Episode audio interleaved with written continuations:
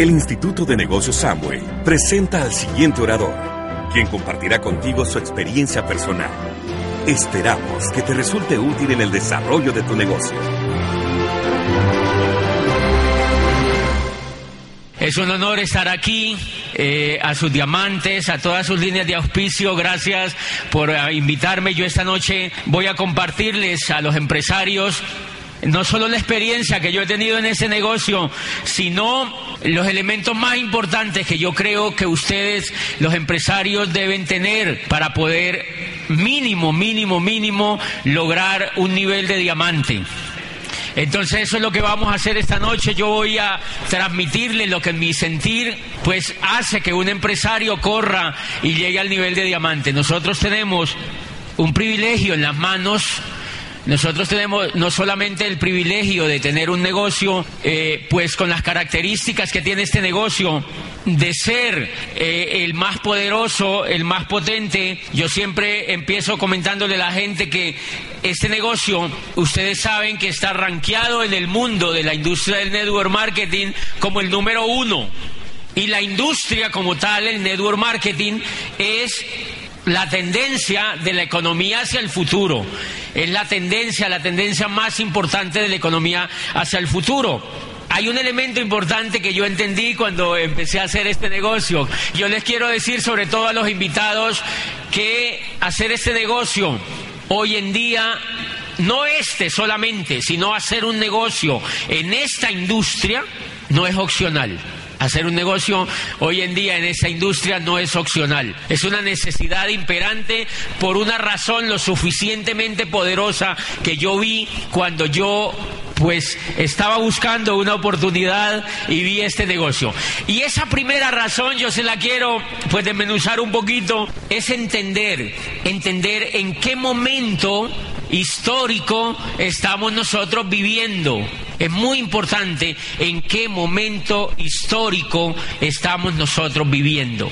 Y el momento histórico que nosotros estamos viviendo en el mundo es que hemos evolucionado de era, simplemente hemos evolucionado de era. Eh, Kiyosaki en una de las obras que a mí me impactó cuando yo, eh, pues en el desarrollo de estudio de este negocio, una, una obra que se llama Escuela de Negocios, eh, dice Kiyosaki, dice, el mundo ha asimilado suficientemente la idea de que terminó la era industrial y que entramos oficialmente a la era de la información.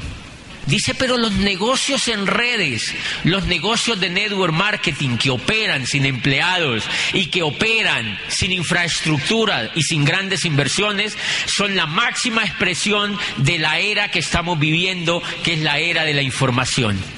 O sea que cuando él dice que el mundo ha asimilado la idea de que terminó la era industrial, yo me pregunto, ¿realmente el mundo sí ha asimilado la idea de que terminó la era industrial? Yo creo que él sí la asimiló ya. Cuando uno lee el libro y lee con tremenda claridad que él habla ahí, uno dice, pues él sí como que la ha asimilado de manera contundente. ¿Y por qué les digo esto? Por una razón muy sencilla, porque miren, cuando termina el poder en la era agrícola la tenían los que tenían la tierra. El poder en la era industrial la tienen los que tenían el capital. En las dos eras, en la era de la agricultura y en la era industrial, los que no tienen la tierra en la era agrícola y los que no tienen el dinero en la era industrial, ¿qué nos tocó hacer? ¿O qué les tocó hacer?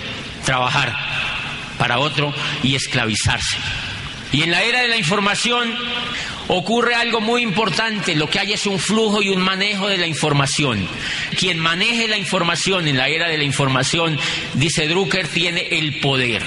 Quien maneje la información en la era de la información tiene el poder. Pero miren lo que ocurrió cuando va terminando la era de la, la era industrial. ¿Qué fue lo que hizo la era industrial? La era industrial lo empaquetó todo. Corbatas en series, relojes en serie, sacos en serie, zapatos en serie, llantas en serie, pelucas en serie.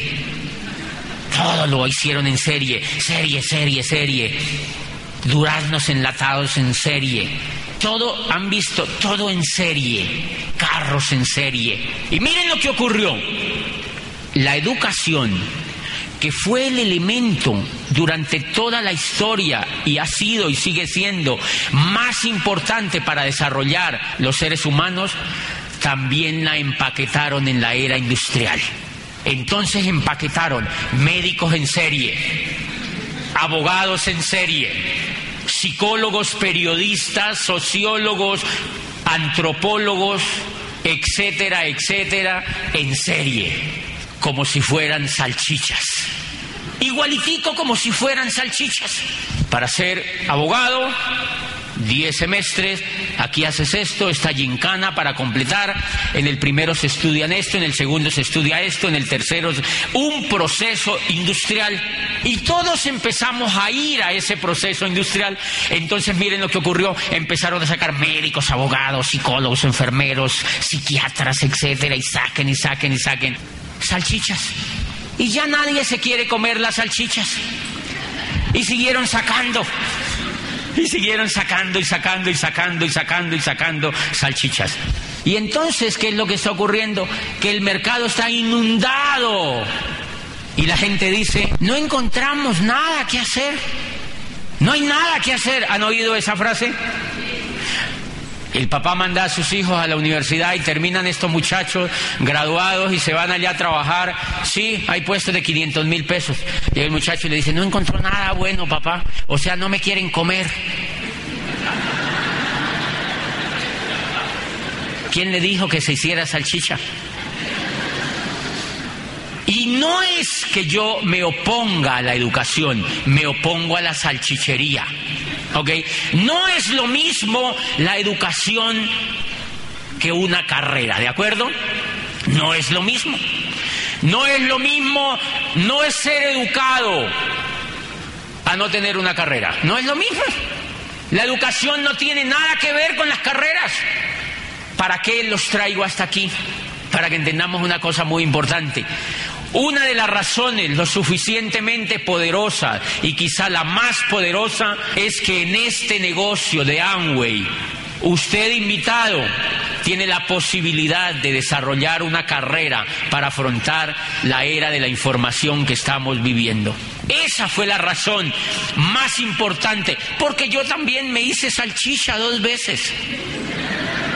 O sea que no vayan a decir, ¿será que él no fue a la universidad? Yo fui dos veces.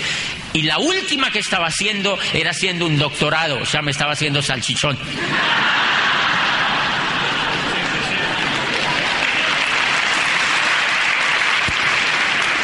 Sí, cervecero.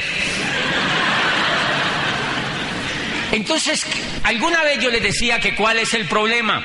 El problema es que eso estaba bien para la era industrial. Claro que era, espectacular hacer una carrera en la era industrial porque la empresa, la industria requería de empleados.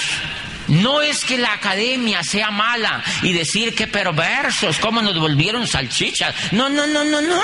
Ese era el producto de la era industrial. El gran problema es que no quieren cambiar. El cambio es demasiado lento, pero yo como ser humano no puedo esperar que eso cambie, yo tengo que cambiar. ¿Universidades tipo salchicha van a existir? Sí, dentro de 200 años siguen existiendo tipo salchicherías. Cuando Galileo perfeccionó el telescopio de Hans Lippershey y vio el universo y se dio cuenta que la Tierra no era el centro del universo, empieza a decir eso y empieza a escribir libros sobre eso y empieza a hablar en el público sobre que la Tierra ya no era el centro del universo y estaba impactado Galileo. Galileo era profesor de la Universidad de Pisa. Lo despidieron. Que como un profesorito de la universidad iba a decir que la Tierra no era el centro del universo. Y lo despidieron. Y el pobre Galileo ya tenía más de 60 años y se fue para la casa sin su cátedra, de la cual vivía.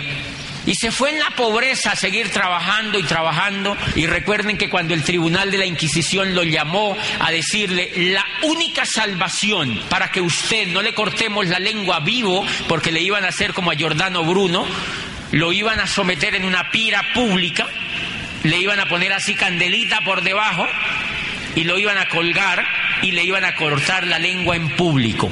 Y le dijeron, señor Galileo, si usted se retracta de lo que ha dicho, no lo quemamos. Y él dijo, ve interesante, ¿no? Y entonces dijo, ok, me retracto. La Tierra sigue siendo el centro del universo. Punto. Le dijeron, listo, se levanta la quemada que le íbamos a hacer. Y al salir del tribunal dijo, pero que se mueve, se mueve.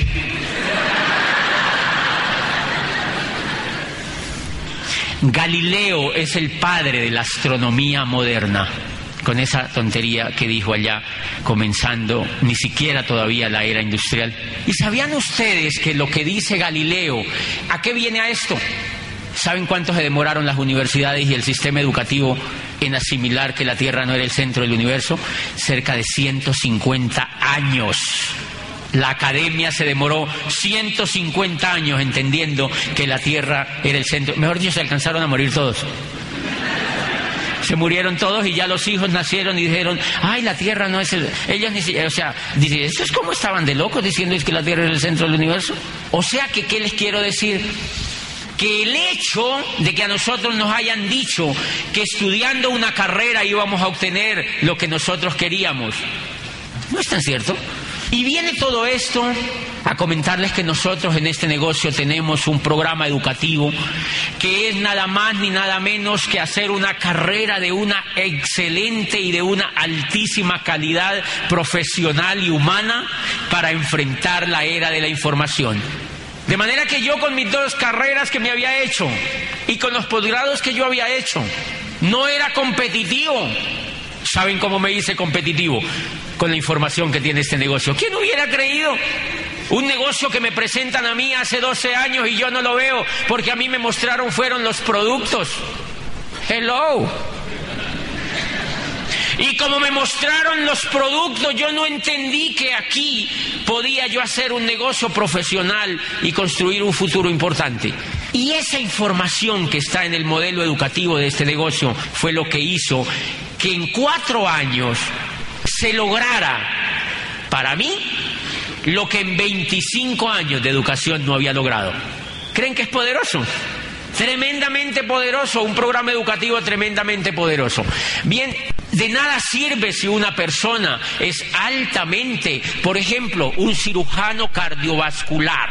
¿Respetable? Claro. Pero en términos técnicos se asimila a un plomero. Porque el plomero también tiene que saber un poquito de cosas. El plomero, una arteria es como una plomería, o sea, es como una cañería. Igual, es técnica. El ojo tiene técnica, ¿Qué es lo que hace el profesional cuando lo estudia? Estudiar la técnica. ¿Qué yo hice cuando estudié derecho? Estudiar la técnica. ¿Qué es lo que hace el piloto para manejar un avión profesionalmente? Estudiar la técnica. Pero de nada vale la técnica si no hay emocionalidad. Entonces ustedes los nuevos, los invitados que están esta noche aquí, los empresarios, lo que nosotros estamos invitados es a participar de un modelo educativo que se encarga de desarrollarnos la máxima inteligencia que uno tiene para ser una persona exitosa. Ojo, no para ser rico, para ser una persona exitosa. No es lo mismo ser rico que ser una persona exitosa. No es lo mismo. Cuando se habla de una persona exitosa, se habla de una persona más o menos integral. Y yo voy a hacer un pequeño ejercicio aquí con un invitado que esté por aquí cerquita. ¿Quién? ¿Aquí algún invitado cerquita? ¿Cómo te llamas tú? Jennifer. Mire, Jennifer cuando ingresa a ese negocio le dicen que hay un programa educativo y Jennifer se va a leer un libro cada mes. Viene a un seminario como estos, donde una esmeralda o un diamante le va a enseñar lo más importante del negocio. Y cada ocho días viene aquí a este auditorio a una orientación empresarial donde va a ver a un empresario exitoso exitoso y donde se va a reunir con empresarios exitosos y va a ir a una gran convención donde empresarios exitosos a nivel del mundo y de Colombia le van a enseñar. Bien, Jennifer, mira lo que ocurre contigo. En un año tú te has leído 12 libros has ido a 52 orientaciones empresariales, has ido a unos 8 seminarios de desarrollo empresarial o 9 como estos, te has oído unos 70 CDs de esmeraldas y diamantes que te hablan de prosperidad y de éxito y de ser empresario. Y has ido a convenciones de carácter internacional para fortalecerte como empresario. Pregunta, ¿tu cerebro es igual dentro de un año, Jennifer? No. El cerebro de Jennifer no es igual dentro de un año. ¿Sabían ustedes que la educación tipo salchichería hay personas que se gradúan de una carrera y nunca se leen un solo libro? ¿Sabían ustedes eso? Yo me reunía con grupos universitarios cuando era rector de esta universidad y de la mía, cuando donde yo estudié, y yo veía que habían abogados que se graduaban y no uno, dos ni tres, montones sin haberse leído un solo libro. Y esa cultura es tan profunda en la academia que una vez a nosotros un profesor de muy alta alcurnia nos dijo, les voy a dejar esta parte del libro para que se la lean, ahora en Semana Santa. Y miró el libro de aquí para acá. Y después dijo, no, léanse nomás cuatro páginas para que tengan tiempo de descansar. O sea, el apoyo a la vagabundería total. ¿Cómo tú te sacas el título? Muy sencillo, te sientas, copias, pasas en borrador lo que está en limpio en los libros, repites en un examen y si tú haces eso durante cinco años, te gradúas. ¿Cuál es el problema? Que el coco sigue siendo igual. Uno sale con el título, pero con el mismo coco. Emocionalmente uno sigue con el mismo coco. Y entonces Jennifer se va a leer 12 libros. 12 libros, Jennifer, mínimo, porque le van a recomendar extras.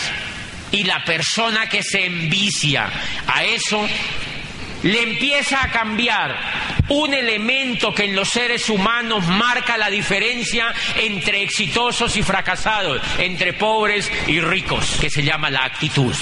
Ese es el secreto para ser empresario. ¿Y por qué les digo que es la parte más importante que tienen los exitosos? La actitud es la, el elemento que marca la diferencia entre una persona y otro. Y les voy a contar algo que a mí me impactó una vez leyendo una biografía de William Bennett, que fue asesor del gobierno de Clinton y escribió una biografía espectacular hablando de las virtudes. Y yo recuerdo que le había hecho una entrevista al hijo de Tomás Alba Edison. Le había hecho una entrevista.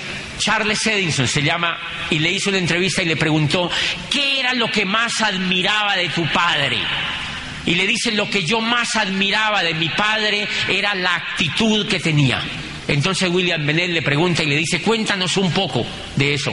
Y dice, mira, mi padre me impresionaba con la actitud que tenía.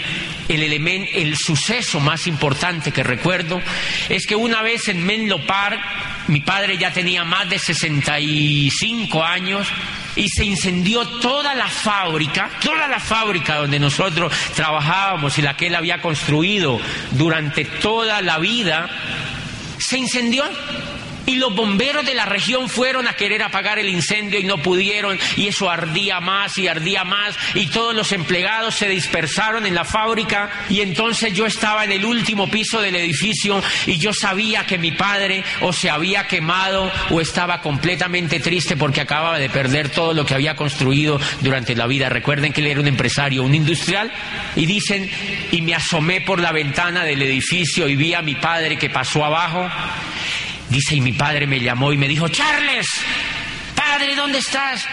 Estoy aquí, hijo, estoy bien.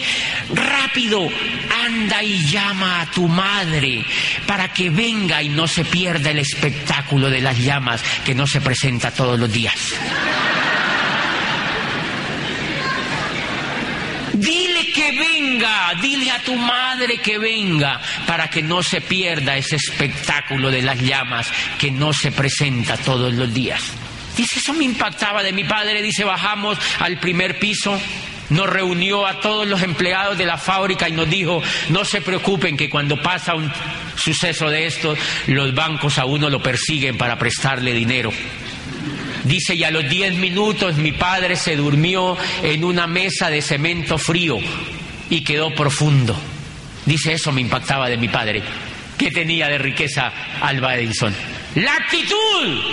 Lo que Tomás Alba Edison tenía era una actitud brillante. la maestra lo había rechazado en los niños jóvenes, en los años jóvenes. Lo había rechazado porque la maestra, el muchachito era muy piquiña, no, no se le quedaba sentado, el muchachito no se quedaba sentado oyéndole las enseñanzas a la maestra. Y entonces la maestra habló con la directora de la escuela y le dijo que Tomás Alba Edison no era apto para la educación, que era un niño retardado, era un niño torombolo para la educación. Y lo sacaron. Y su madre, bueno, la de él, la de Tomás Alba Edison, le compró unas cartillitas y se las entregó y él se va a un viejo vagón y empieza a hacer experimentos y pequeños incendios. Y empezó a descubrir, hizo más de mil inventos durante toda la carrera. ¿Y saben qué hizo el Congreso de los Estados Unidos? El Congreso de los Estados Unidos lo declaró en sesión solemne como el cerebro más brillante que haya vivido en América del Norte en esa época. ¿Qué hizo? La diferencia, la inteligencia emocional que tenía Tomás Alva Edison la inteligencia emocional que tenía Tomás Alva Edison, la actitud que tenía frente a la vida.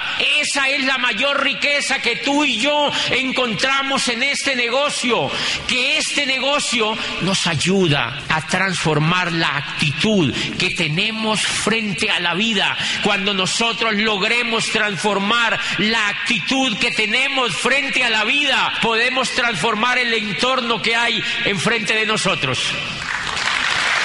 Eso es lo que ocurre. Eso es lo que viene ocurriendo. Yo les quiero contar un elemento. Cuando yo termino mi bachillerato, yo quiero ir a Popayán a estudiar.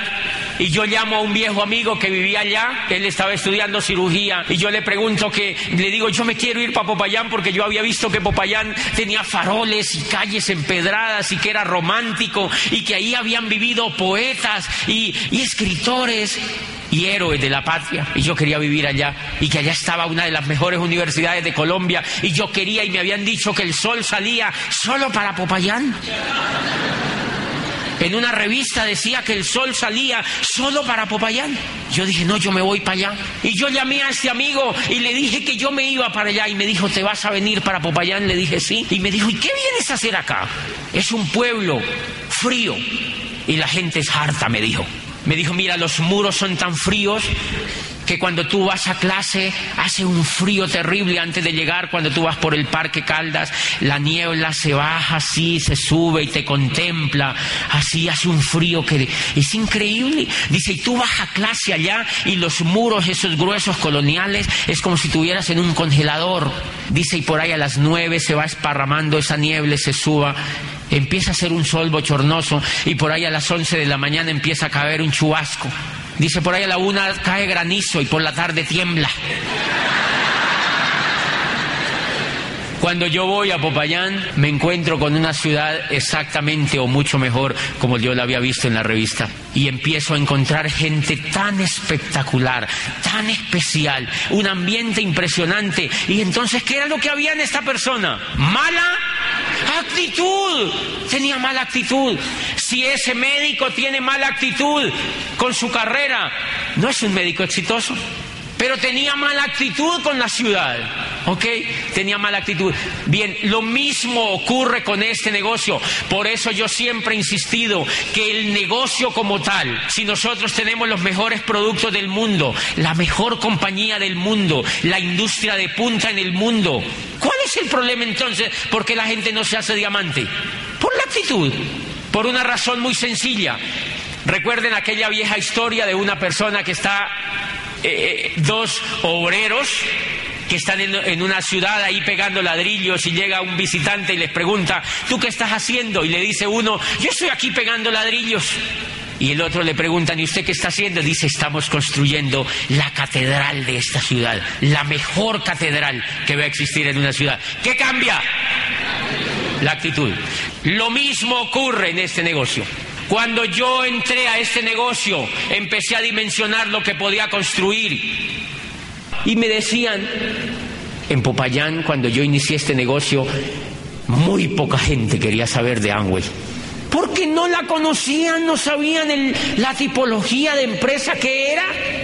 Y un día yo le di el plan a un odontólogo, así de esos que levitan, y entonces él me dijo, ¿eso es Amway? Yo le dije, no, no tiene nada que ver con Amway. Y entonces me dice, pero ¿cómo así que no? Si es que allí dice Amway. Le dije, no, eso no es. Déjame que yo ya voy para tu casa. Entonces me voy para la casa de él y le dije, no, eso no tiene nada que ver con eso, no te preocupes, no sé qué, y ta, ta, ta. Y entonces él se pone como bravo conmigo y va se mete al internet y me dice, mira, también en la web. Le digo, no, no tiene nada que ver con Amway. Y él se pone como un poco más bravo y me dice, a ver, explícame entonces cómo es. Yo le digo, no tiene nada que ver con el Amway que tú tienes en la cabeza.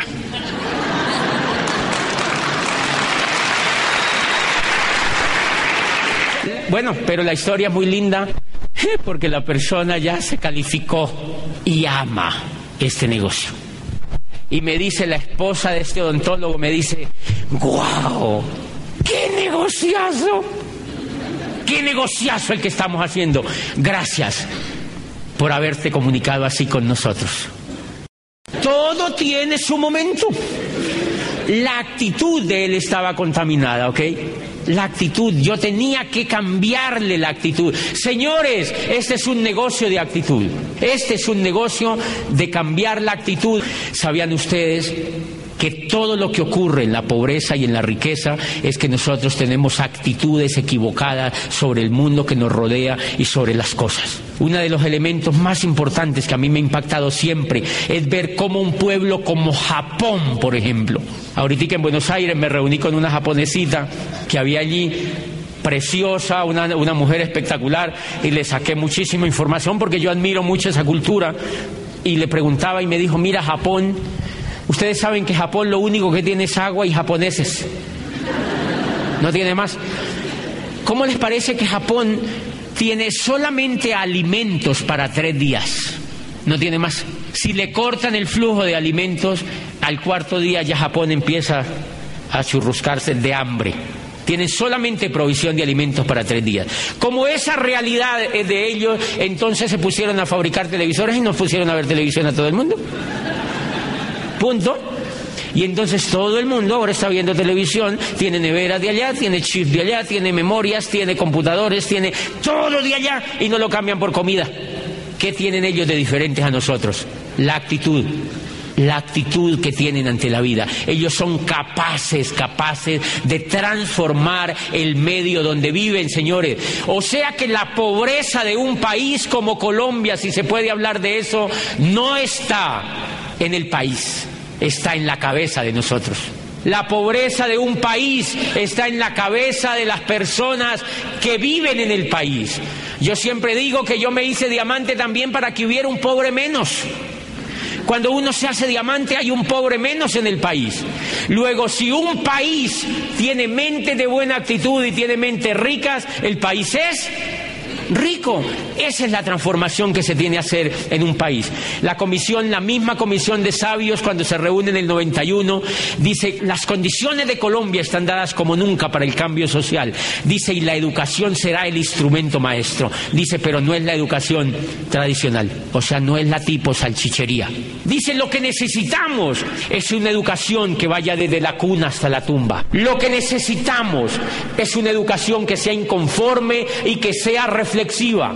Lo que necesitamos es una educación que nos inspire una nueva manera de pensar y que nos inste a descubrir quiénes somos en una sociedad que se quiera más a sí misma. Eso era lo que decía la comisión y eso es lo que nosotros tenemos en este negocio. Un modelo educativo, un programa educativo diferente, capaz de transformar la vida de la gente desde la cuna hasta la tumba. Ustedes sabían, cuando yo descuido el cultivo de la actitud, empecé a fracasar. Empecé a fracasar en la vida cuando yo descuidé el problema de cuidar la actitud. Y bien, el asunto de la pobreza es un asunto tremendamente de actitud. Nosotros lo que hacemos es que casi todo lo que pensamos en general es negativo. Casi todo lo que pensamos en general es negativo. Es impresionante. Y hay una obra que se llama La magia de pensar en grande. Que es espectacular. Y dice que el cerebro tiene dos poderes espectaculares. El cerebro no era tan poderoso como nos lo habían dicho en términos de que hace maravillas sin uno. No, es una máquina poderosa que uno la ordena. Punto. Es una máquina medio tonta que hace lo que tú le dices. Entonces dices, si tú le dices al cerebro, yo pienso que no puedo hacer eso, el cerebro te dice, señora, ¿me llamaba? Y le dice, sí, es cierto, eso tú no lo puedes hacer. Y empieza a buscar elementos en toda tu historia personal para demostrarte que tú eso no lo puedes hacer. ¿Por qué tú le diste esa orden al cerebro? Dice, pero así mismo ocurre lo contrario. Si tú le dices al cerebro, yo voy a hacer esto, y lo crees, dice, sale ese poder y te dice, Señor, ¿me llamaba? Y empieza a buscar todos los elementos que hay dentro de ti para que puedas hacer eso realidad. O sea que simplemente lo que nosotros hacemos es una perversa utilización de lo más poderoso que tenemos, que es cómo usar lo que nosotros tenemos en el cerebro.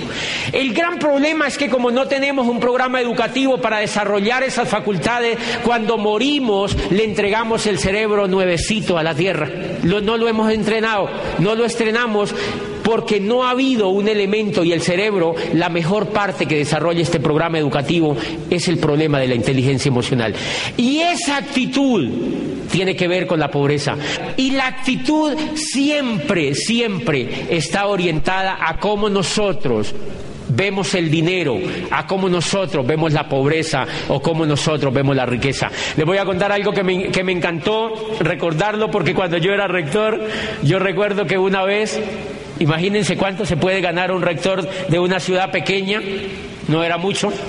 Y una vez yo fui, a mí me gustaba, yo una vez fui a Unicentro en Cali y pasé así por un shopping, por un local bonito y encontré un reloj que a mí me gustaba. Entonces yo le pregunté a la niña, ¿cuánto vale el reloj? Y me dijo, vale tres mil dólares. Es increíble. Yo no le dije a ella, obviamente. Pero yo me fui para la casa pensando, yo le dije, es increíble, tres mil dólares un reloj. A ver, gente tan loca que compre eso. ¿Cómo es posible que haya gente tan malbaratadora del dinero? De razón el mundo está así. Y a ver tanta gente muriéndose de hambre. Es increíble, yo decía así, me fui para mi casa. Yo me metí a este programa educativo, me leí la magia de pensar en grande, cómo ganar amigos, piensa y hágase rico, escuela de negocios, padre rico, padre pobre, queremos que sea rico y otras cositas. Y empecé a trabajar el negocio y a trabajar el negocio y a trabajar el negocio y a trabajar el negocio. Y cuando el negocio empezó a crecer, empezaron a llegar unos bonos, llegan unos bonos, y miren lo interesante, la mente ya había empezado a cambiar y yo volví a pasar por el mismo shopping. Y es increíble, volví a ver el reloj y pregunté, ¿cuánto es que vale el reloj? Habían pasado dos años y me dijo 3.300 dólares. Y yo pensé entre mí, ¿está a buen precio?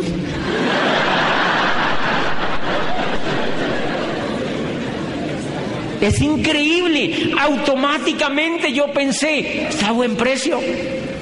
Sí, es una buena casa. Vaya, explíquele a su familia que eso es buen precio. Vaya, explíquele a su casa de que está a buen precio. Vaya, explíquele a los que viven contigo que compraste un reloj de 3.300 dólares y que te parece buen precio. Yo iba en el carro, yo lo compré así, yo decía, yo como que lo voy a guardar. Yo mejor lo guardo en una caja fuerte y lo saco por allá cuando yo ya iba más libre. Pero yo en el carro iba manejando y yo decía, está buen precio. Está buen precio. Y ahí yo empecé a aprender pues que realmente en la vida no hay nada caro ni barato. Lo que pasa es que uno no tiene plata.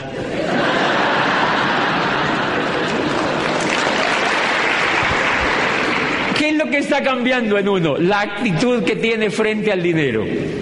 Es la actitud que uno tiene frente a la riqueza. ¿Han notado? Claro, en la época aquella, antes de cultivar la actitud, fíjense que cuando uno tiene una actitud normalita, uno lo que anda es que uno siempre anda pidiendo rebaja uno anda en la onda del rebajón. ¿Han notado que en general la gente del común va a todas partes y es rebájele, rebájele, rebájele, déjemelo más baratico, bájele, bájele, bájele, y van hasta la galería Aquí se dice galería también, ¿verdad? La plaza de mercado.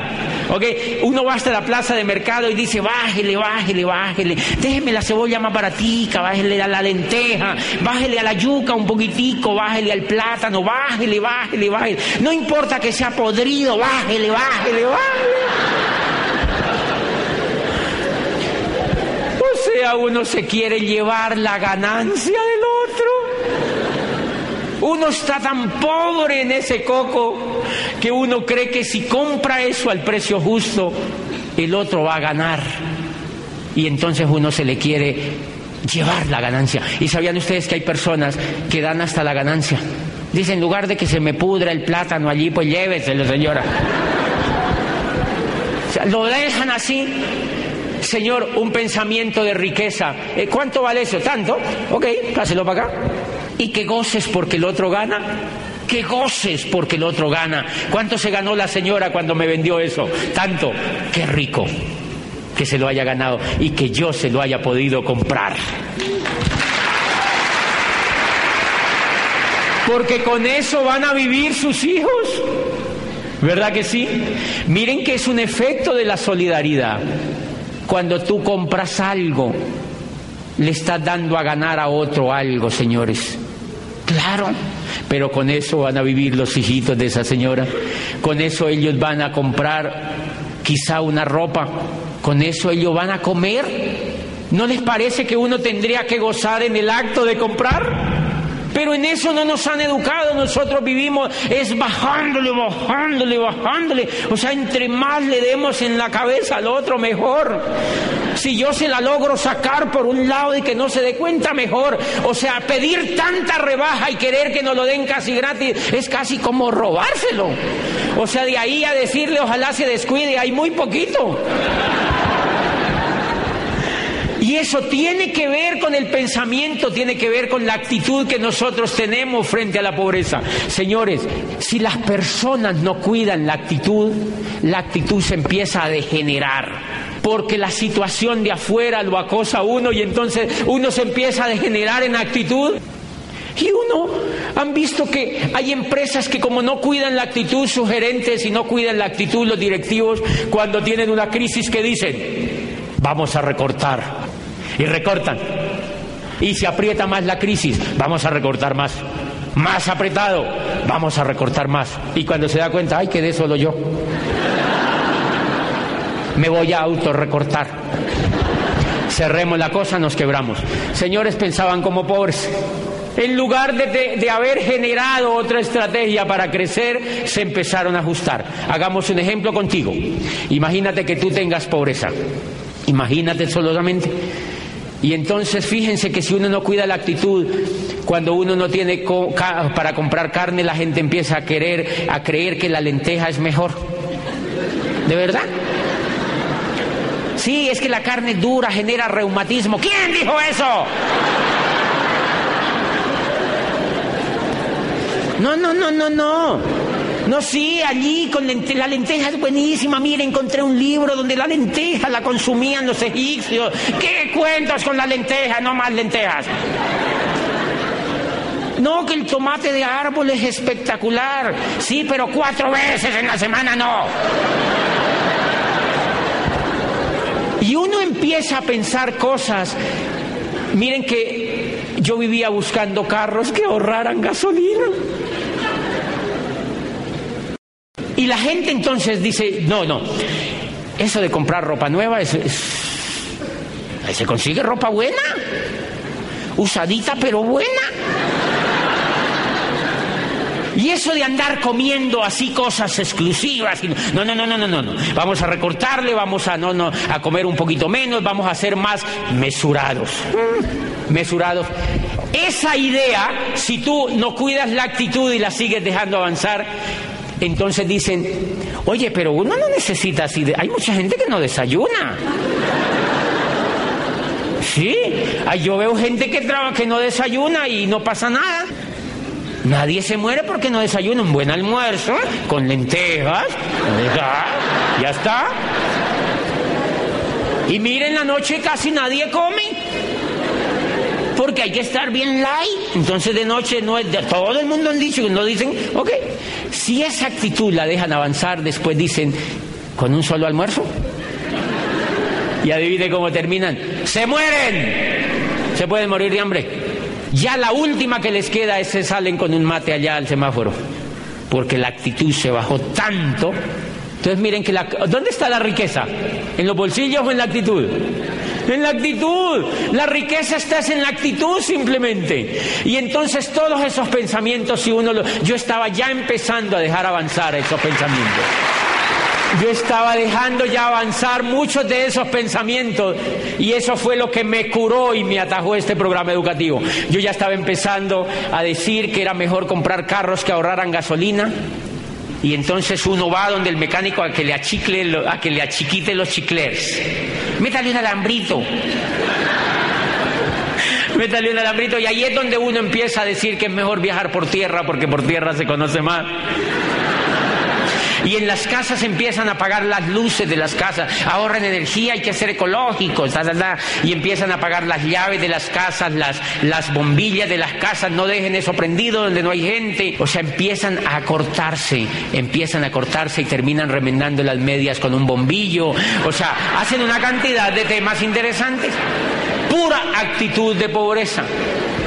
La solución a eso, dice Kiyosaki, en, ese libro me leía un libro que se llama Manual para la Riqueza, un, libro que no es, no lo he visto mucho aquí, se llama, bueno, es chiquitico, se llama Manual para la Riqueza. Y me lo vine leyendo de Buenos Aires aquí a Bogotá. Y dice, todo el problema que uno tiene que hacer es aprender a ganar más.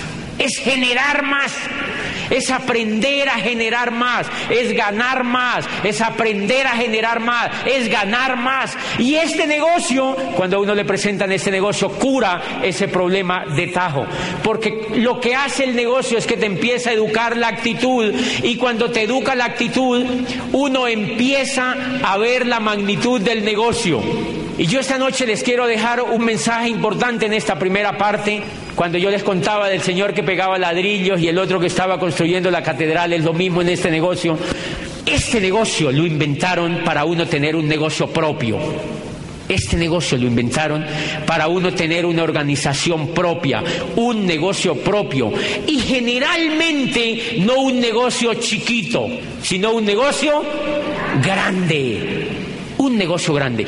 Tú verás si te quedas vendiendo los productos. Tú lo puedes hacer, es respetable, pero tú verás si construyes una empresa que te haga mínimo diamante.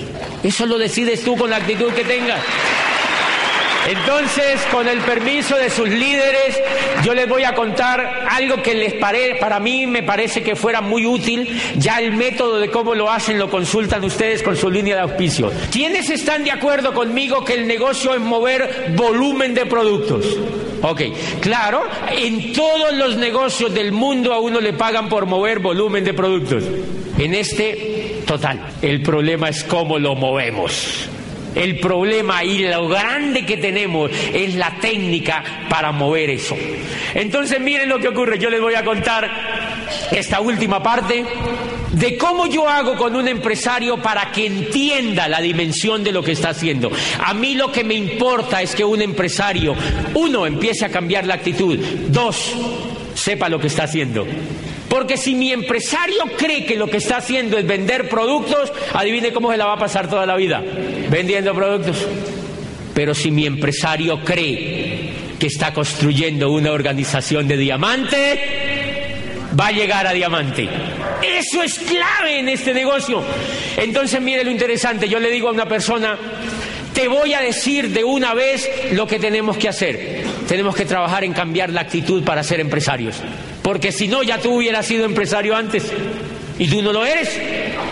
Entonces vamos a trabajar en cambiar la actitud para ser empresarios, para poder transformar el mundo que nos rodea. Señores, la actitud es la capacidad para transformar el medio donde vives. Si tú cultivas la actitud, adivine a qué punto llegas. Llegas a un punto, la gente que está normalita de actitud va y le da el plan a alguien y dice, no, me dijo que no. Vamos a esperar a ver cómo reacciona. Hello. Adivine cómo reacciona. Pésimo. La gente que empieza a transformar la actitud se encuentra con María y le dice, María, tenemos que hablar. ¿Cuándo puedo ir a tu casa? El miércoles a las 7. El miércoles a las 7. María, te vengo a contar el negocio y le cuentan el negocio. Y de antemano yo decido que María entra al negocio. María no puede decidir eso. Si tu actitud está correcta, tú decides quién entra y quién no entra. Por eso yo decido a quién le doy el plan y a quién no le doy el plan. Punto. Y entonces, por ejemplo, yo, yo decidí que Mauricio y Pancha entraran. Claro que les hice sus correteaditas, sí, pero, pero yo había decidido que ellos iban a entrar. ¿Por qué? Porque yo les veía en este negocio un excelente futuro. Y lo están teniendo, ¿verdad que sí? Listo. Por ejemplo, que día me encontré en un, en un vuelo con un piloto, no amigo mío, me saludó y me dijo, ¿y usted, ¿y usted qué hace? Entonces yo le dije, pues no, yo ni sé. No, yo no le digo eso, ¿no? No, yo le dije simplemente, no, voy, voy a un evento ahora a Argentina y, de ahí voy a Sao Paulo y después vuelvo a Colombia y después vuelvo a Bogotá y después voy a no sé dónde y da, da, da y termino el 11 de diciembre en Chicago. Estábamos hablando ahí porque él también me contaba que viajaba mucho y yo le conté, yo creo que para manejar un avión no se necesita una mala actitud. Usted se imagina que diga, ay, esto como que se va a caer, ay, qué miedo. ¿Sabían ustedes que los pilotos, usted cuando ha visto que la Universidad Nacional de Colombia sale curso para aprender a volar un avión? cuando ha visto que la Universidad de Antioquia enseña cómo ser piloto? ¿Sabían ustedes que son profesionales? ¿Y qué profesionales? ¿Por qué no ofrecen eso en las universidades? ¿Sabían ustedes que los pilotos, fuera de la técnica, tienen una excelente, excelente inteligencia emocional? Les dan un entrenamiento emocional impresionante, a tal punto que le dicen, si esa vaina se viene, ustedes se van para el cielo, tranquilos.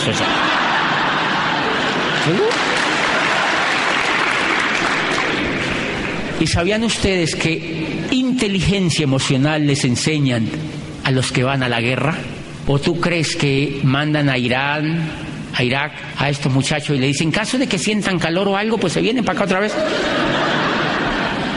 Le dicen, ustedes van a la guerra y aquí llegan victoriosos o los enterramos aquí en este panteón. Y eso sí les ponemos una corona de laureles impresionante. Adivine cómo se llama eso, actitud. ¿Qué es lo que nos pasa en este negocio? Que a nosotros nos dan el negocio y uno se vaya afuera y le dé el plan. No, se me cayó el avión, se me cayó, no. La señora me sacó la lengua. La señora me dijo que si eran guay, que no.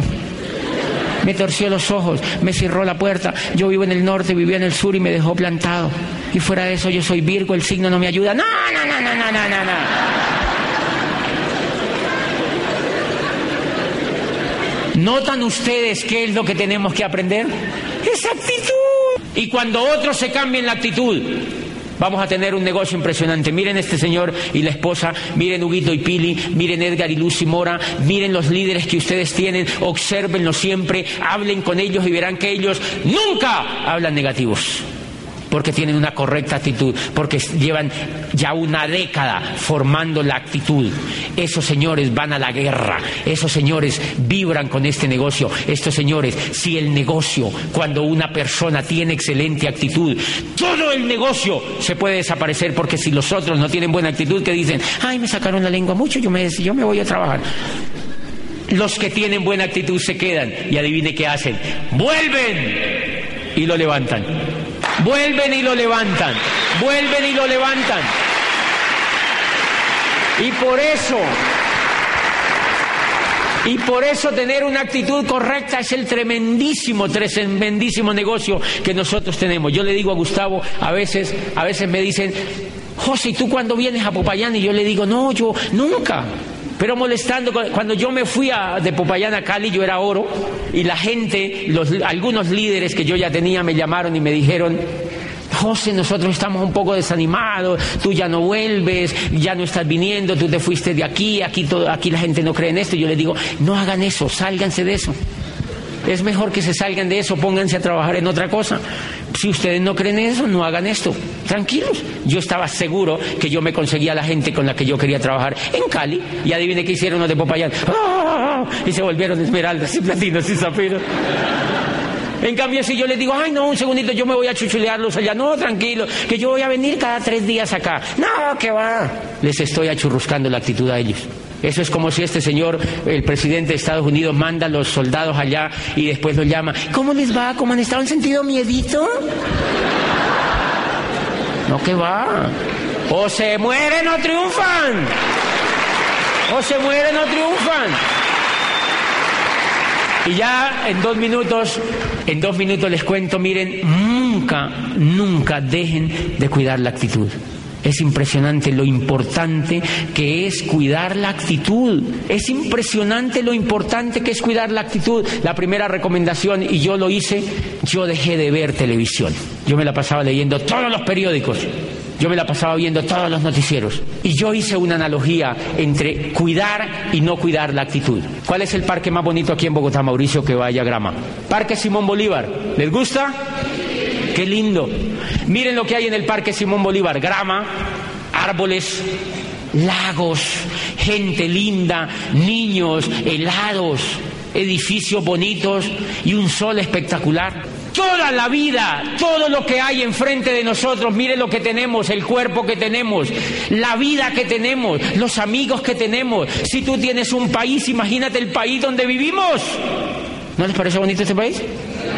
Tremendo país donde vivimos. Tremendo país donde vivimos, tremenda oportunidad que tenemos. Ustedes no se imaginan el solo hecho de estar vivo lo que significa. ¿Sabían cuánta gente está muerta? Ustedes no sabían lo impresionante que es solamente estar vivo. Lo impresionante que es esta oportunidad, lo impresionante que es este negocio.